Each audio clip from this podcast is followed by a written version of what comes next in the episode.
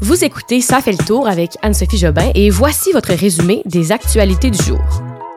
Le Québec pleure la mort de Guy Lafleur, 58e journée de guerre en Ukraine et des longs délais pour obtenir un passeport.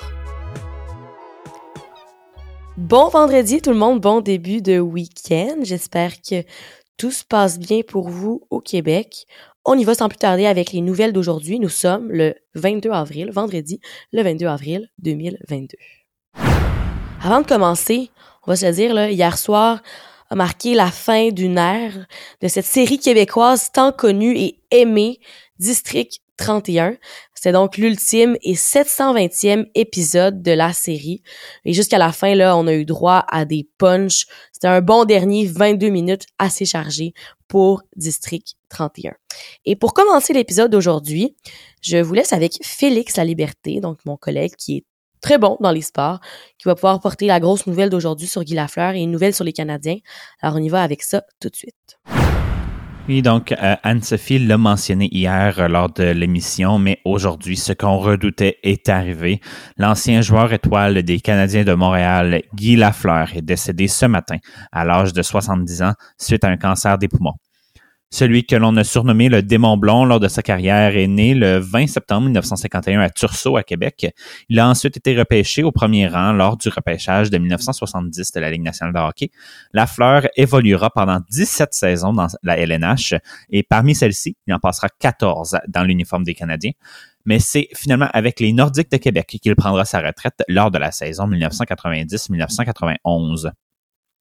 Avec ses 1246 points obtenus dans l'uniforme du tricolore, la fleur trône au sommet du chapitre des points parmi tous les joueurs qui ont porté cet uniforme dans leur histoire. Ces 518 buts le classent parmi euh, alors, de leur côté au deuxième rang des buteurs des Canadiens, derrière seulement Maurice Richard. Ses performances lui ont permis de remporter la Coupe Stanley à cinq reprises, soit en 1973, 1976, 1977, 1978 et 1979. Il a aussi remporté le trophée Art Ross, qui est remis aux joueurs ayant obtenu le plus de points dans la saison euh, en 1976, 77 et 78 ainsi que le trophée Art, qui lui est remis au joueur le plus utile de son équipe pour les années 1977 et 1978. Depuis l'annonce de son décès, les hommages se multiplient sur les réseaux sociaux, notamment de la part des équipes pour lesquelles la fleur a joué, comme les Canadiens de Montréal ou les Remparts de Québec dans la Ligue de junior majeure, mais aussi du côté de la classe politique, alors que notamment François Legault et Justin Trudeau ont publié des messages de soutien à sa famille. Ailleurs dans le monde du sport, euh, les Canadiens de Montréal se sont encore une fois inclinés hier par la marque de 6-3 face aux Flyers de Philadelphie au Centre Bell.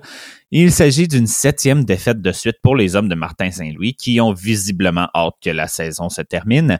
Eh bien, bonne nouvelle en fait parce qu'il ne reste qu'une semaine à la saison et il ne leur reste que quatre matchs à disputer avant la fin. La récolte en ce moment de 51 points des Canadiens est le plus bas total de points obtenus par le club depuis la saison 1994-1995 où les Canadiens n'avaient accumulé que 43 points. Le seul problème, vous direz, ces 43 points ont été accumulés en 48 matchs comparativement aux 78 qu'ils ont déjà disputés cette année. Parmi les saisons de 82 matchs disputés par le Canadien, leur pire fiche est survenue en 2000-2001 alors qu'ils n'avaient accumulé que 70 points. Donc, il y a quand même une marge avec les 51 qu'on a en ce moment. À l'autre extrémité du classement, les Panthers de la Floride ont remporté leur douzième match de suite hier avec une victoire de 5 à 2 face aux Red Wings de Détroit. Avec cette victoire et la défaite des Maple Leafs de Toronto hier, les Floridiens se sont assurés de la première place dans l'association Est lors des séries éliminatoires qui commenceront le 2 mai prochain. Notons aussi qu'avec deux passes récoltées lors de ce match, le Québécois Jonathan Huberdeau est maintenant à égalité avec Connor McDavid au sommet des pointeurs de la Ligue nationale. Eux qui tentent maintenant de mettre la main sur le trophée Art Ross, trophée que Guy a remporté à trois fois lors de sa carrière.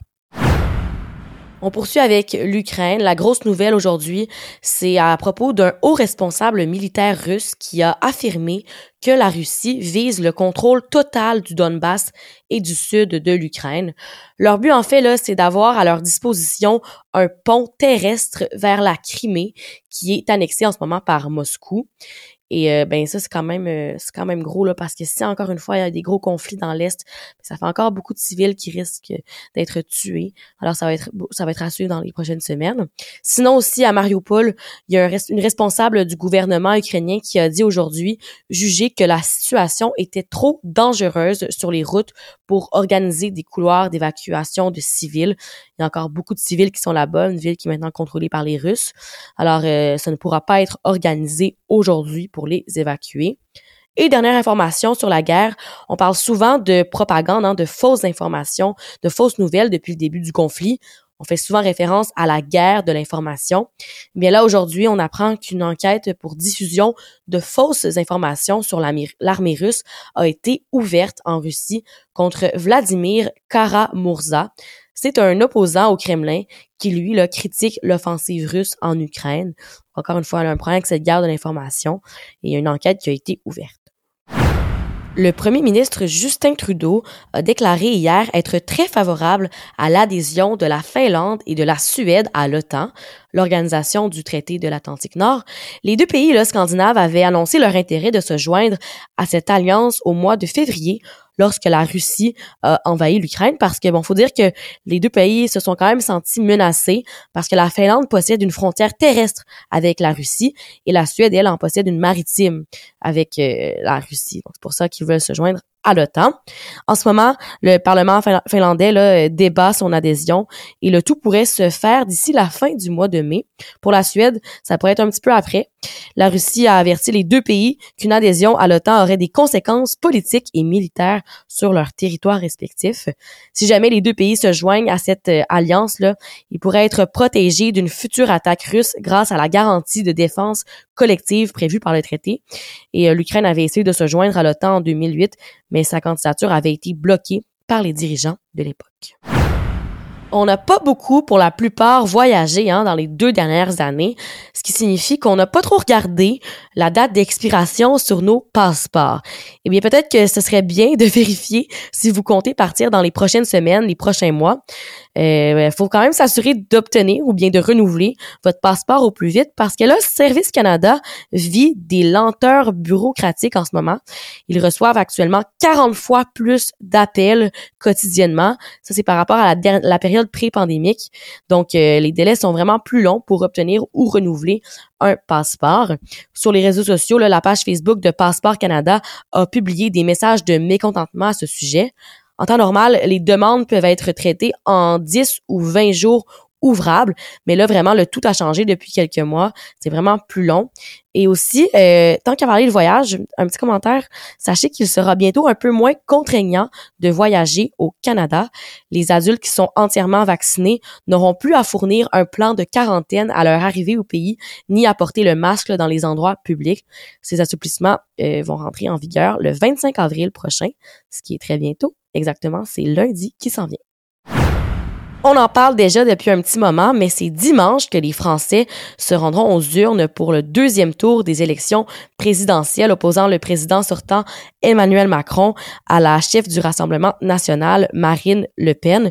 Les sondages donnent toujours l'avantage à Macron, là, mais pour une très faible majorité.